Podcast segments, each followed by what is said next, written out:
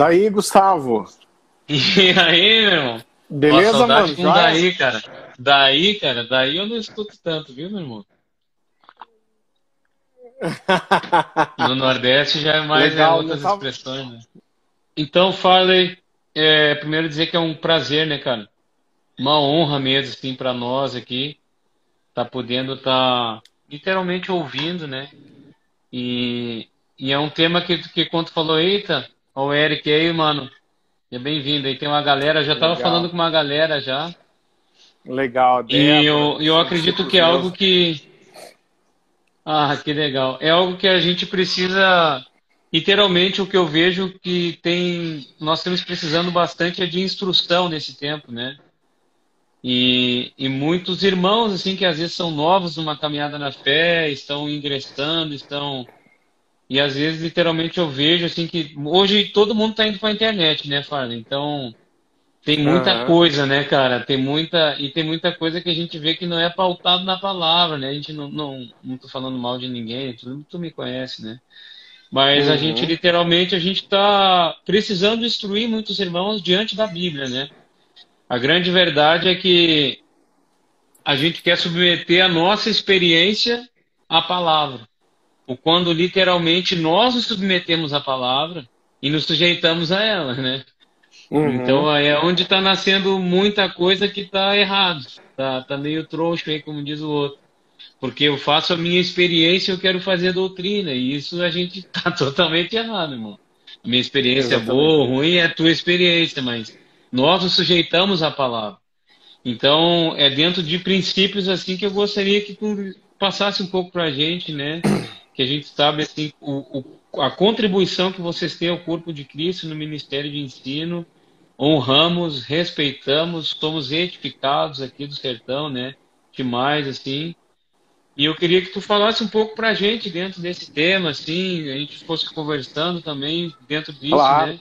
Para literalmente trazer um pouco de instrução aos irmãos, né? E ainda mais nesse tempo que tá aquele negócio, né? E agora? Às vezes alguns lugares, hoje já está voltando assim as reuniões, né? Mas muito lugar, às vezes uhum. tem aquela restrição e aí daqui a pouco fecha tudo de novo.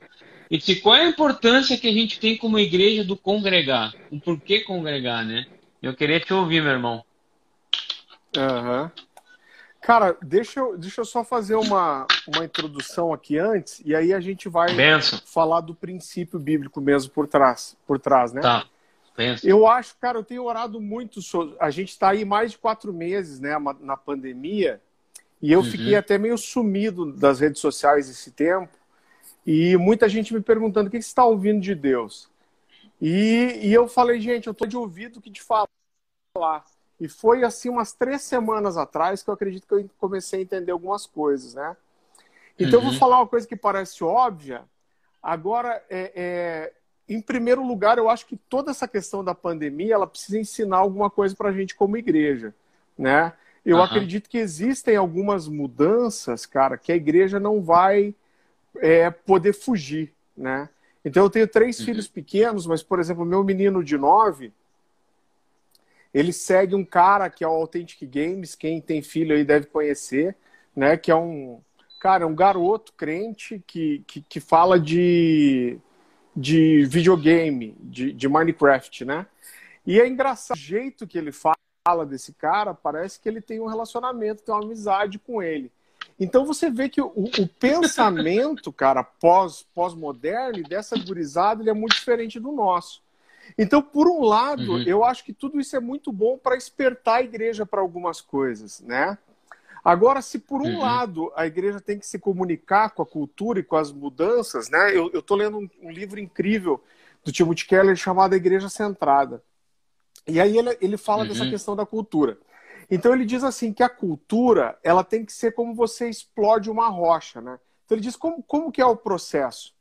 Ele falou para explodir uma rocha você vai primeiro com uma broca pequena, você perfura, você penetra na rocha Aí você joga uma banana de dinamite lá dentro e explode. Ele fala que essa interação do evangelho com a cultura, ela tem que ser igual. Ele falou, olha, primeiro, antes de explodir, você tem que penetrar na, na, na cultura, você tem que entrar dentro dela. E depois você tem que explodir. Uhum. Ele falou, então, toda a cultura do mundo, independente de onde seja, a cultura ela vai ter coisas boas que se identificam com o evangelho, ela vai ter coisas que parecem não estar de acordo e tem coisas que vão contra. Então ele falou o processo de levar o evangelho para o mundo, ele falou, não adianta só você perfurar e não explodir. Ele diz que é o que o, o, o, é, é, o pessoal dessa teologia liberal faz. Eles se comunicam, uhum. eles penetram na cultura, mas eles não explodem nada. E ele falou: você jogar uma dinamite também sem penetrar na cultura primeiro, você não vai fazer o estrago que deveria. Então eu acho que, em Caramba. primeiro lugar, é muito legal, Uau. né? E, Uau, muito bom. E, e, ele diz assim: olha, quando eu falo de cultura, eu estou falando da forma das pessoas viverem e olharem para a vida. Então eu acho que, em primeiro lugar, a igreja precisa entender algumas coisas nesse momento. Agora, se por um lado eu acho que a igreja ela precisa se conectar, e Deus tem falado comigo muita coisa, eu não, vou, não sei se vai dar para a gente abordar, a gente pode até marcar uma hora para falar só sobre isso. Ao mesmo tempo que a igreja ela, ela tem que se conectar okay. com, a cultura, e, e, a gente tem que estar numa rede social aqui, Gustavo, porque se a gente não tiver, os ruins vão estar. Se a gente não estiver usando a ferramenta para comunicar a verdade, vai ter gente usando para comunicar a mentira. Por outro isso, lado, isso, a, isso. o evangelho ele é sempre uma contracultura também, né? Então, é, é, eu acho que por um aspecto é muito bom aquilo que a gente tem vivido. Várias igrejas correram atrás para co colocar conteúdo para fora. E, cara, eu viajo o Brasil aí, uhum. em alguns lugares do mundo, faz 10 anos ministrando. E eu conheci, uhum. eu posso dizer para você, Caras incríveis, cara. Lá no interior de, de, de do Piauí, cara, que eram incríveis uhum. pregadores, cheios de Deus. E esse cara, às vezes, não tem, um, não tem cara, um acesso a outras pessoas. Está numa cidadezinha pequenininha, não que isso seja ruim, mas esse cara tem um depósito que podia abençoar a nação, uhum. mas o cara tá, tá fechado ali naquele contexto dele.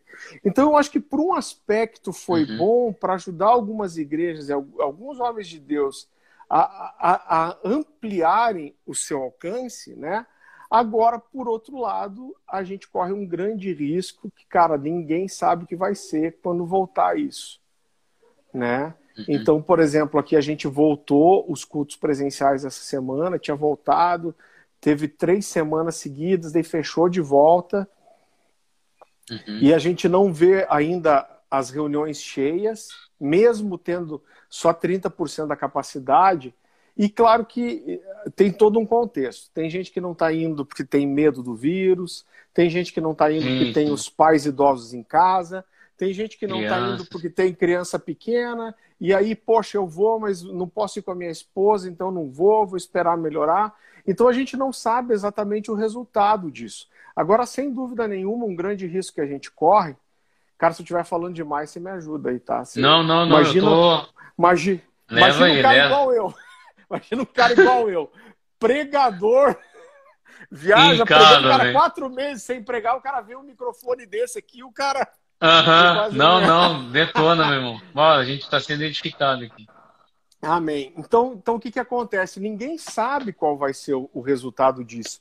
E um risco que a gente corre, sem dúvida nenhuma, é as pessoas se acostumarem a ficar em casa. Né? Então, hum. o cara entrar num comodismo. Eu li um. um... Cara, eu tô, eu tô explanando um monte de coisa, mas eu, eu já entro na, na Bíblia aqui, que eu sei que Não, eu tô, tô entendendo. Principal uhum. que você me chamou. Cara, eu li um livro de um, de um coreano, se eu não me engano, que é formado na Alemanha, não é um livro cristão, é um livro de filosofia, mas quando é muito interessante quando você vai ver os filósofos falando, eles fazem, falam sempre de três coisas, né? Do direito, da política e da religião. Uhum. E esse cara estava falando sobre a, a, a cultura pós-moderna, né? O Bauman vai falar muito da modernidade líquida. E ele, e ele uhum. chama a nossa sociedade de sociedade pornográfica, que é a sociedade onde tudo, tudo é exposto. Então ele diz assim: você não tem um enredo, você não tem uma história por trás. E ele faz um comparativo, inclusive, com a igreja. Né? Então ele diz assim: olha, o dia de ir para a igreja, de uma família cultuar, você vê que interessante, cara, que não é um, cara crente, né? Existia um ritual envolvido. Então a família acorda, eles tomam um banho, eles põem a roupinha, uma roupa especial que é para ir na igreja, tem todo um contexto, uhum. a família comer junto, se preparar para cultuar, o caminho até a igreja, encontrar as pessoas e então o culto. Então tem toda uma experiência envolvida e ele compara isso até com a relação do homem e da mulher, o processo de cortejo que tem, né? O ritual que, que deveria ter o relacionamento. Ele diz, mas a, a pornografia e, e, e, a prostituição, ela, ela acaba com todo esse processo. E ela vai só para o que é uhum. explícito. Uhum. E ele falou que a sociedade faz hoje é buscar só o que é explícito e abrir mão de todo o ritual. Então, hoje, em vez de eu me preparar para um culto, o que, que eu faço? Eu ligo a televisão, sento no sofá, eu começo a ver uma mensagem, estou vendo aqui o Luciano Subirá, não tá bom, eu mudo para o Luiz Hermínio, mas eu não gostei muito do que o Luiz Hermínio tá, tá passando, eu vou para outro lugar. E não existe uma conexão, uhum. né? não, não, não existe um processo. E, cara, existe um roubo, uma perda né, por trás disso. Então, eu acho assim que é preocupante e, e a gente não sabe onde vai. Né? Quando uhum. a gente fala de princípio bíblico, para mim é, é, muito claro.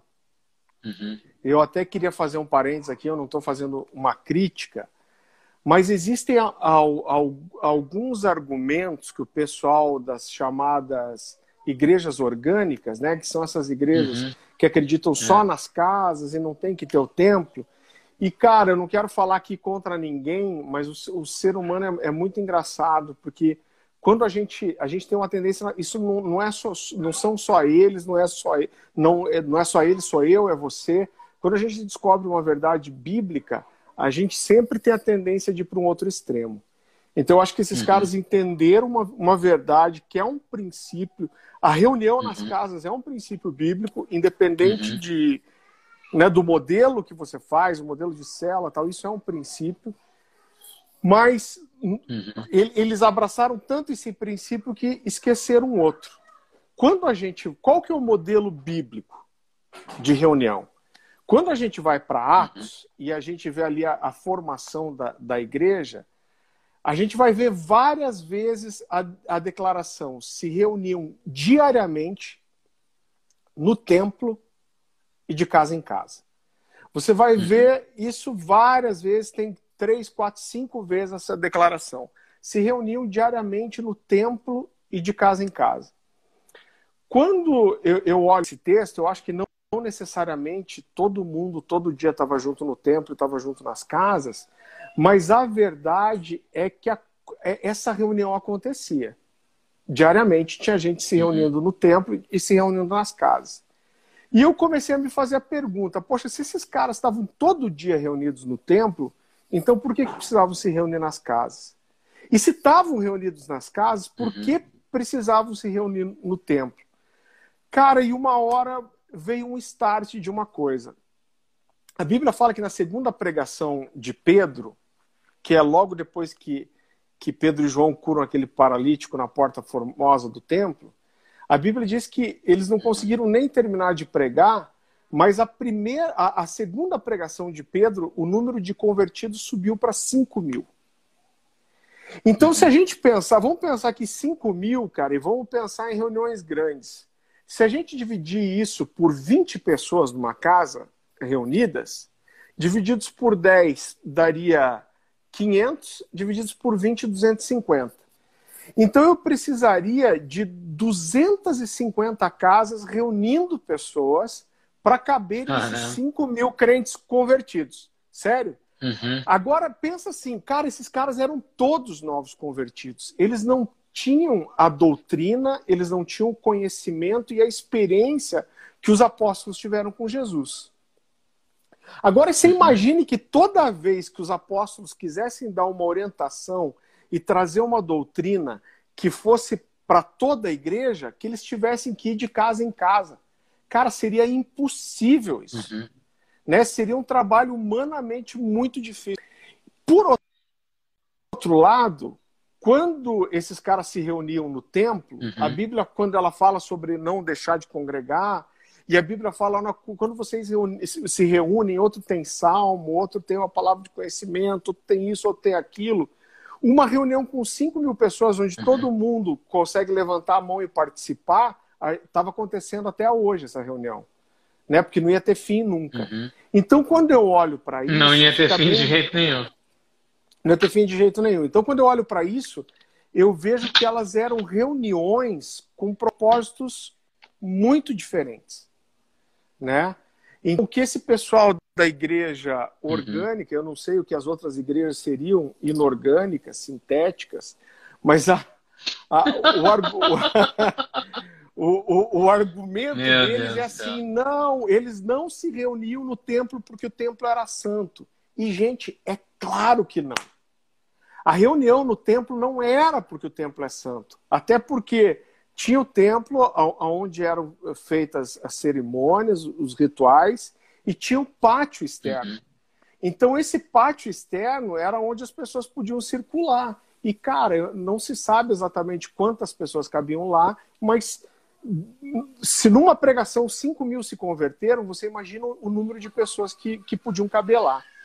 Existe até um estudo que diz que a altura, eu não lembro agora de cabeça, se eram 7 metros, uma coisa assim que era a altura da parede do, do, do, do templo, que era o templo construído por Herodes, e, e né, nos tempos de Herodes, e ele era coberto de madeira.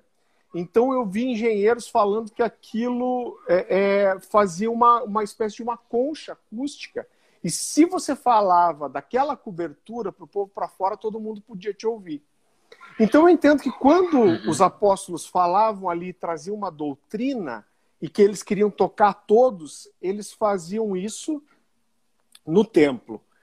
Quando a vida uhum. da igreja, esse negócio do compartilhado, tocar a vida, do discipular, isso era feito nas casas.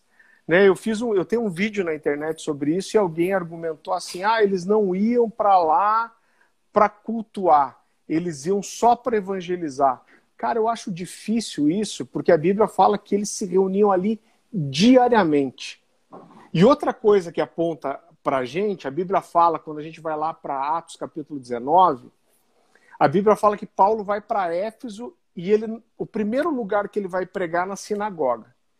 E ele começa a ministrar ali por algum tempo, mas quando ele vê resistência das pessoas, ele deixa de ministrar na sinagoga e vai ministrar numa escola de um cara chamado Tirano.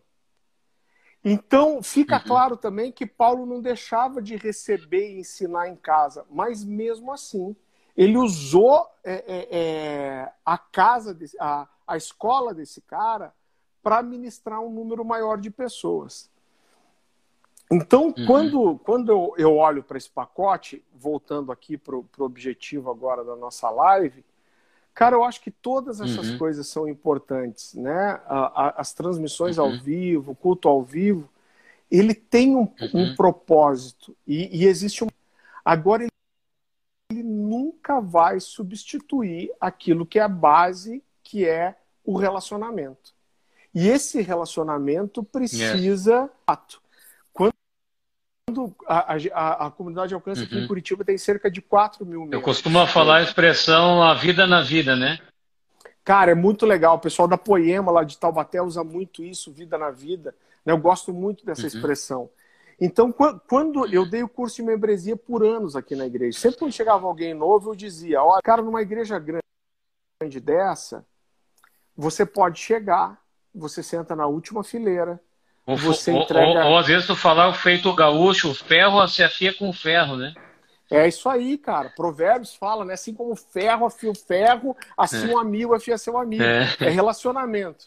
É isso. Então, então nessas igrejas grandes, é, o cara pode ir, cara, ficar na última fileira, entregar o dízimo, a oferta dele, uhum. bater palma e ir embora 10 minutos antes de acabar o culto. E esse cara tá lá uhum. congregando, teoricamente, mas ele não está se relacionando. Cara, isso uhum. não é essa igreja. Isso não é essa igreja, porque o igreja não, não é só o estar junto ali, né? mas é justamente o relacionamento. É, é, é... Uhum. Eu costumo dizer para as pessoas que estão chegando o seguinte: olha, o dia que você entrar por aquela porta e você olhar aqui, você vê rostinhos conhecidos, pessoas com quem você falou, por quem você orou, para quem você pediu oração, que você de alguma forma se envolveu na vida dessas pessoas du durante a semana, o dia que você chegar aqui e ver isso, você passou a ser igreja. Né? Porque a, ser igreja é justamente ter relacionamento. Uhum. Falei demais, né, cara? Deixa eu deixar é. você falar um pouco. Não, cara.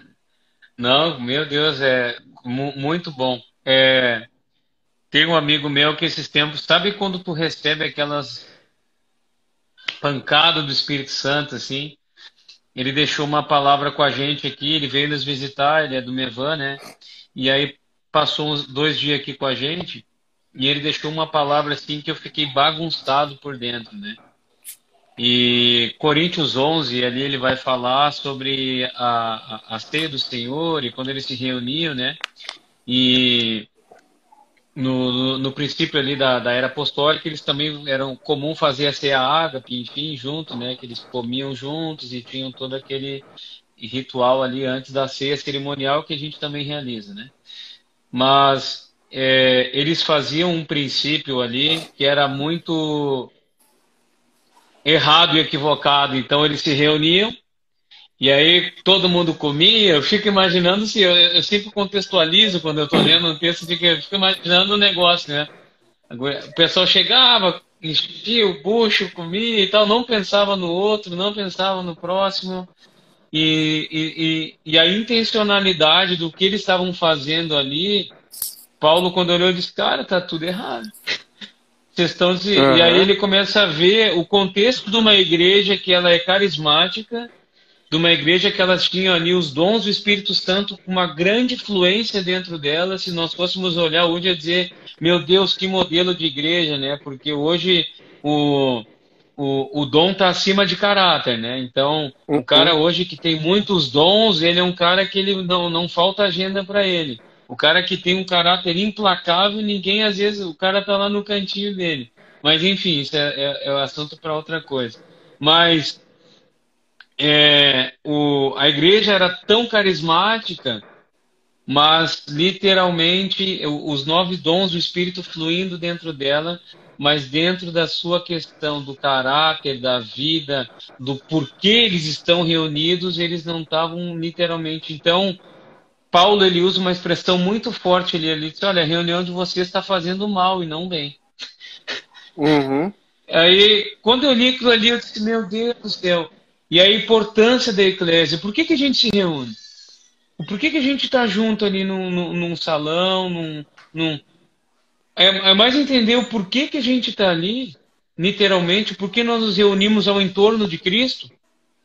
E aí, quando a gente entende o propósito da reunião e o propósito da coinonia, aí a gente entende que, cara, por mais que às vezes é um irmão que eu digo, eita, eu não simpatizo também, mas eu preciso desse irmão. E aí ele começa literalmente ali a falar, transcorrendo na, na, na, carta aos Coríntios que ele escreve, né? Ele disse: Olha, a mão precisa do pé, o pé precisa da mão. Olha, cada um tem uma funcionalidade dentro do corpo, mas nós somos o corpo.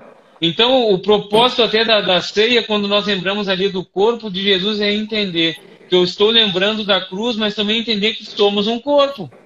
Nós somos um corpo, então eu preciso do meu irmão para crescimento, eu preciso. Ó, o Joey aí, o, o Júnior também lá de.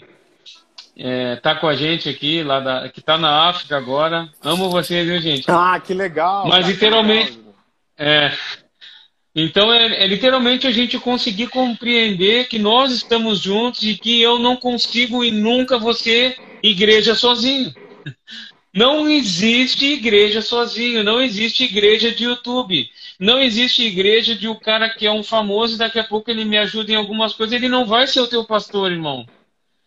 É a primeira parte que isso vai acontecer. O engraçado é que a Escritura fala: quando teu irmão errar contra você, ele já fala algo, ele vai errar contra você. a grande verdade é que a gente tem uma dor com alguém, a gente tem uma frustração com alguma coisa, e aí já é um motivo de eu não querer mais congregar. E aí, por isso que eu te falei, eu, eu não sei se. Então, tipo, Deus tem falado isso muito forte comigo de entendermos o, o porquê nós estamos nos reunindo como igreja, o propósito que a gente está fazendo na cidade, no meu caso, nas comunidades sertanejas, né, que a gente reúne, nós estamos ali como igreja, crescendo juntos, aprendendo juntos, crescendo como igreja, literalmente, porque a igreja, literalmente, ela representa o Senhor na terra, é o corpo do Senhor, é onde vai tocar as pessoas, é onde vai funcionar como um hospital. E eu, eu acredito literalmente que nós não conseguimos, eu nunca vou fazer isso sozinho. Eu preciso do meu irmão com todas as suas imperfeições, como eu tenho as minhas e demais. Então nós só vamos ser igreja quando nós funcionarmos como corpo, quando nós entendemos a funcionalidade do nosso irmão.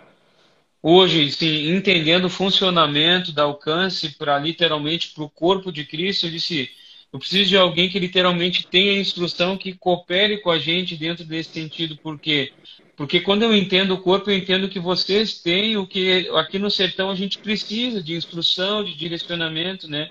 E se eu entender corpo, literalmente a gente vai conseguir construir algo nesses dias, né? O que nos falta muitas vezes é entender o que é ser a igreja, literalmente, o que é ser o corpo, entender que a vida na vida faz parte, nós vamos crescer juntos, né? Nós vamos ter o Pedrão, que às vezes vai fazer aqueles negócios ali, nós vamos ter pessoas que vão ser mais, algumas vão ser mais eufóricas, outras vão ser mais. Mas nós precisamos, o braço precisa da perna, a perna precisa do braço, e igreja não é igreja sozinha, irmão. Igreja não é igreja de YouTube, irmão. Igreja é vida na vida. Precisamos de mentores, como a Escritura ela vai falar, precisamos de pastores sobre nós, como a Bíblia fala, tudo é que é questão bíblica, né?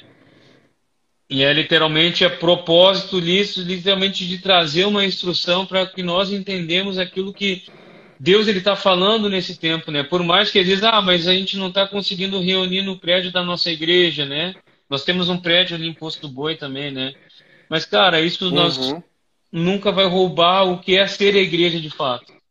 Que é literalmente nós andarmos juntos de fato, que é construirmos literalmente algo de fato. Ainda que seja agora a gente vai por WhatsApp, vai para as mídias sociais, vai, mas literalmente a importância que nós temos do congregar de fato.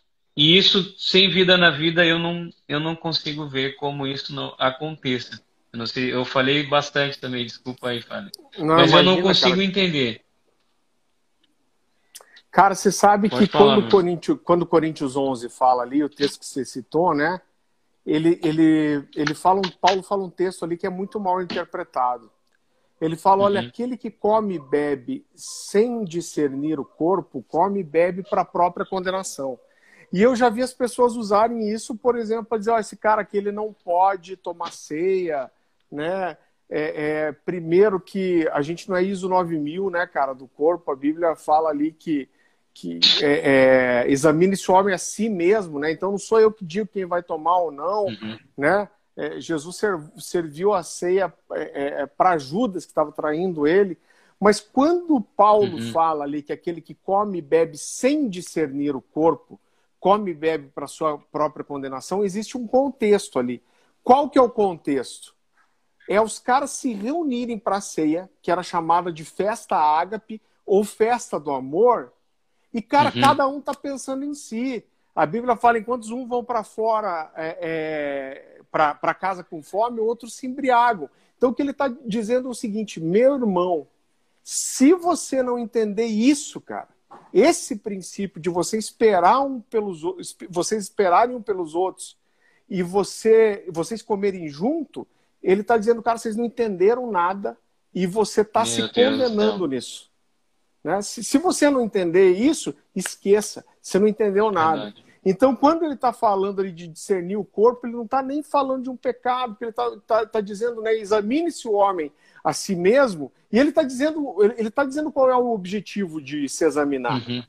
Uhum. Ele, né? É, é, semelhante ao que, ele, ao é que, que, a Bíblia fala lá em Mateus 5, que Jesus fala: olha, se alguém for trazer a sua oferta e lembrar que seu irmão tem alguma coisa contra você, ele não está dizendo para você parar de ofertar. Ele está dizendo o quê? Você deixa sua oferta de lado. Você procura primeiro o seu irmão, você conserta com ele e entrega a tua oferta. Ali o que Paulo está falando é a mesma coisa. Ele está dizendo, ó, examine-se o homem a si mesmo e depois coma e beba. Então, o objetivo de eu me uhum. examinar não é eu deixar, eu saber se eu posso comer ou não. O objetivo de eu me examinar é eu uhum. me consertar para eu estar tá apto para ceiar. Então, quando ele fala lá de, de quem, quem come e bebe sem discernir, ele está falando de outra coisa. E ele está dizendo, cara, você que não entende o que está acontecendo aqui, o que, que é uma festa do amor, uma festa para o corpo, cara, você não devia estar tá aqui. Você está se condenando na sua própria atitude, né? Então, cara, uhum. quando eu, eu olho para a Bíblia, eu vejo que Deus ele escolheu fazer as coisas para que a gente dependa uns dos outros. Então a Bíblia vai falar: uhum. aonde estiverem dois ou, ou três reunidos, uau, eu ali estou. Né? É Tudo que pedirem concordância, eu, eu vou estar tá lá. A Bíblia fala os pecados uns aos outros para serem curados. Cara, a Bíblia, é, os dons Acho que deu uma travadinha de volta, né? Voltou agora, aqui, agora voltou. Opa, voltou. É, os dons, cara, dos nove dons do Espírito, um só é para eu servir a mim mesmo, que é eu falar em línguas, que eu edifico a mim mesmo. Todos os outros são para servir o corpo. Uhum. Quando Jesus citou Isaías e ele diz: O Espírito do Senhor está sobre mim, pois ele me ungiu, para. E tudo que vem depois envolve o quê? servir o próximo. Então Deus Uau. criou a coisa para que a gente dependesse uns dos outros, né? Eu, eu cara, eu tive uhum. uma experiência muito legal, uma coisa que o Luciano me ensinou, o pastor Luciano Subirá, que é o meu pastor. Eu estava no comecinho ali na Alcance e a gente recebeu um ministério que na época era muito, estava bombando, era muito conhecido. E esse cara veio falar de relacionamento, né, de namoro, tal. E, cara, eu fui para esse seminário. E era assim, de manhã e de tarde e noite, acho. E aí passou o período da manhã e eu, eu fui almoçar com o Luciano no intervalo. E ele perguntou para mim assim, ele falou, cara, você gostou? Eu falei, gostei. Ele falou, Farley, deixa eu te falar uma coisa. Eu ensino tudo que ele ensina.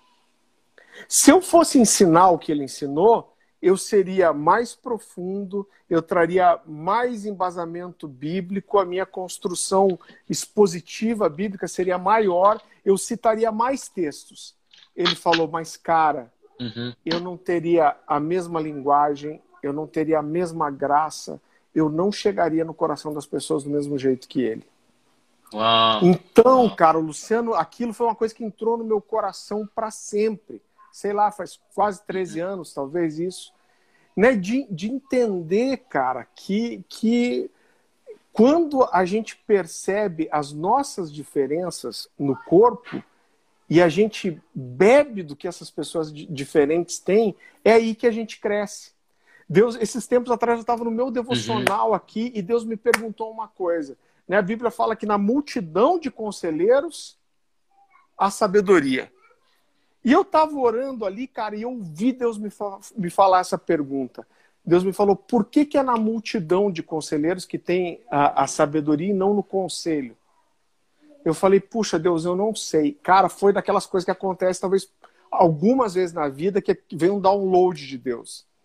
Falou assim, ó, é porque uhum. mesmo entre aqueles que têm um nível de maturidade para serem considerados conselheiros, há divergência. Ele está falando aqui, não são nem pessoas imaturas é, é, discutindo. No mesmo, mesmo entre um grupo Caramba. de pessoas que são considerados maduros a ponto de serem considerados conselheiros, vai ter divergência. Então, quando esses conselheiros com experiência, dons, liberam sobre o mesmo tema, né, eles deliberam sobre o mesmo tempo aí que a sabedoria vem.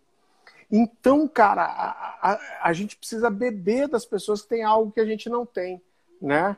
Eu, eu uhum. cara, eu, eu, marquei essa semana para conhecer um cara muito especial, que é, que é o Dave Leonardo, cara, que é um cara que tem uma cara totalmente diferente, né? Uhum. É, é, ele, ele, é um cara muito evangelista e, e, é uma característica que eu não tenho, né? E eu uhum. quero justamente, cara, conhecer esse cara por causa disso. Eu, a gente é muito bíblico expositivo aqui, uhum. o cara é muito evangelista, evangelista, agora eu tenho e eu não tenho. Eu quero aprender com esse cara. Quero receber do, do, do depósito que ele tem. Né? Então, quando, quando a gente recebe dessas partes diferentes do corpo, a gente cresce. Câncer, cara, eu sei que eu faço parte de uma igreja incrível, o pastor Luciano Subirá eu, cara, é o homem de Deus mais incrível que eu já conheci na vida, mas a gente traz muita gente para ministrar aqui. Por quê? Porque gente, eu sei quem eu sou, qual é a minha identidade. Eu tenho uma identidade em Deus. Uhum. Deus deu um depósito para a gente, deu algo para a gente aqui. Mas, uhum. cara, a gente quer receber que os outros têm. Porque quando eu trago pessoas que têm dons diferentes que os meus, eu me torno mais maduro, a igreja se torna mais madura e tem uma visão mais ampla.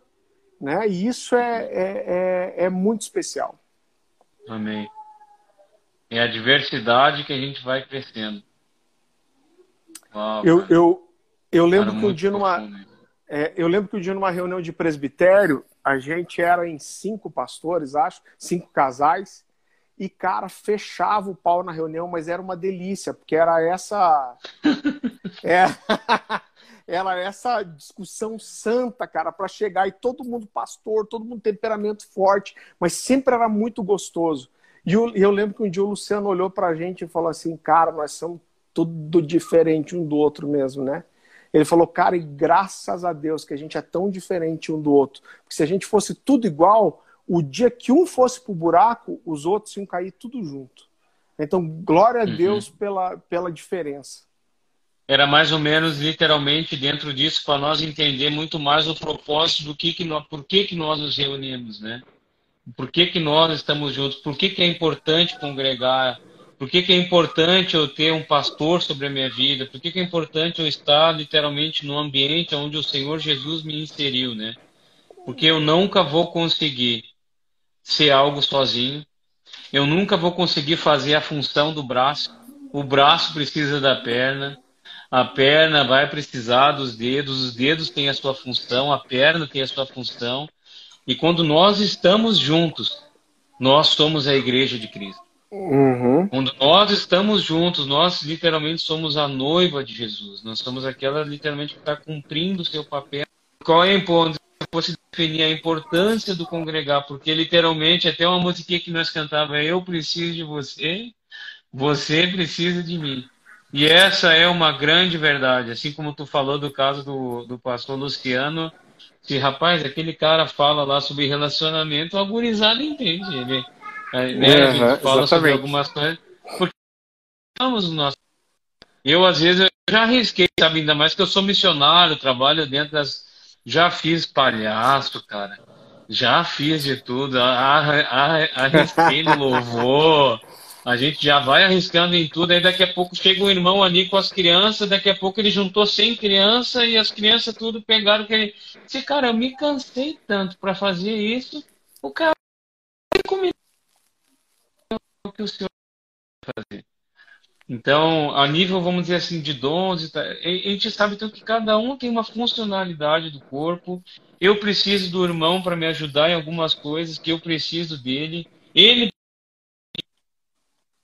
conseguir. Nunca, nunca, nunca, nunca, nunca, nunca, nunca. Então vejo por que congregar, porque literalmente, se a gente fosse definir numa palavra muito simples, né? Eu preciso de você, meu irmão. Você precisa de mim é e juntos nós vamos crescendo para nos tornarmos a semelhança de Cristo. É isso aí. Não é, meu irmão? Tem como dar uma palavra aí para a gente encerrar? Deixar uma palavra para os irmãos que estão com a gente aqui. Desde já agradeço a todos, viu, gente? Obrigado, viu? Pela honra de estarmos juntos aqui crescendo no conhecimento de Cristo. Amém? Amém, Gustavo. Cara, primeiro lugar, obrigado, né? Eu tive uma vez lá em Garanhuns, te encontrei lá e foi assim, uhum. cara, foram, foi um final de semana muito especial. Né? Eu levo no recebi palavras de Deus naquele dia lá naqueles dias, né? Uhum. Então foi uma experiência, uhum. cara, muito gostosa, muito especial e é uma alegria para mim estar aqui nesse contato com você, servir aqui é muito bom, né? E, e, e, gente, o que eu acho que a gente precisa fazer nesses dias é e é uma coisa que eu, eu tenho percebido Deus destacar no meu coração é valorizar um pouco mais o privilégio que é a gente estar tá junto. Né? O privilégio é que é a mesa, a gente poder sentar é na mesa junto. Esses dias eu estava aqui em casa aqui com um pequeno grupo de pessoas e a gente foi fazer uma refeição juntos. Alguém falou agradece aí, eu falei Deus, em primeiro lugar eu quero te agradecer pelo privilégio que é a gente estar na mesa juntos. Quando eu, eu olho, uma das coisas que mais mexe comigo nos evangelhos é que Jesus sabia, ele está andando com aqueles discípulos três anos e meio. E ele sabia que aquela era a última noite dele vivo como homem. Né? E, e eu fico pensando assim: se eu, se eu soubesse que é o meu último dia de vida, cara, o que, que eu ia fazer? Cara, eu, eu fiquei pensando comigo, cara, eu ia tentar escrever um livro, ia passar a noite inteira gravando mensagem, falando sobre isso, falar, gente, eu tô indo, mas permaneça na fé, ia tentar por um. Agora, como homem. E o que que Jesus, e o que que Jesus escolheu fazer nessa noite? Ele escolheu sentar na mesa com 12 caras, lavar os pés deles e ter Meu uma longa conversa na mesa com ele. Isso. Meu... Se, se isso não é o evangelho, se isso não fala para nós, então que privilégio. E outra, cara, Jesus, olha a promessa de Jesus. Isso mexe demais com o meu coração. Jesus escolheu a última noite, o que, que eu vou fazer? Vou pregar, vou fazer milagre? Não. Eu vou sentar na mesa com os meus amigos e eu vou conversar com eles. E Jesus faz uma promessa. Ele diz: Olha, eu não vou provar do fruto, do fruto da videira até que eu possa estar com vocês de volta no reino do meu Pai. Então ele está dizendo: Olha, eu não vou fazer isso sem vocês. Cara, olha como é forte isso. Então isso fala para nós como a comunhão, como a mesa, cara, como a, a vida junto. É a grande expressão do evangelho que Jesus nos deixou. Então nós não podemos deixar de ter mesa, a gente não pode deixar de entrar na vida do outro, de ter a vida na vida, de nos relacionarmos, porque é nisso que Jesus é, é manifestado. Quando a Bíblia fala sobre sermos discípulos, não diz que a gente vai ser reconhecido pela nossa pregação, uhum. não diz que nós vamos ser reconhecidos pelo poder, mas nós vamos ser reconhecidos e nos amarmos uns aos outros. Jesus é. está é. dizendo: quando quando as pessoas verem vocês juntos e a forma que vocês tratam um ao outro, eles vão conseguir me perceber na vida de vocês. Yes, yes. Falei é sobre é isso, aí, isso no domingo na nossa reunião. Que legal, cara. Amém. Obrigado, cara. Obrigado mesmo. Obrigado pela contribuição. Te amo. Vou te esperar aqui no sertão para estar um tempo com a gente comendo um cuscuz. Vamos embora. Amém, meu irmão. Vamos embora. Valeu, meu irmão. Amém, obrigado, queridão. viu? Obrigado, um cara. Aí. Deus abençoe. Beijo para todo Amém. mundo que participou. Obrigado. Abraço. Valeu, valeu, gente. Valeu, gente. Que Deus abençoe.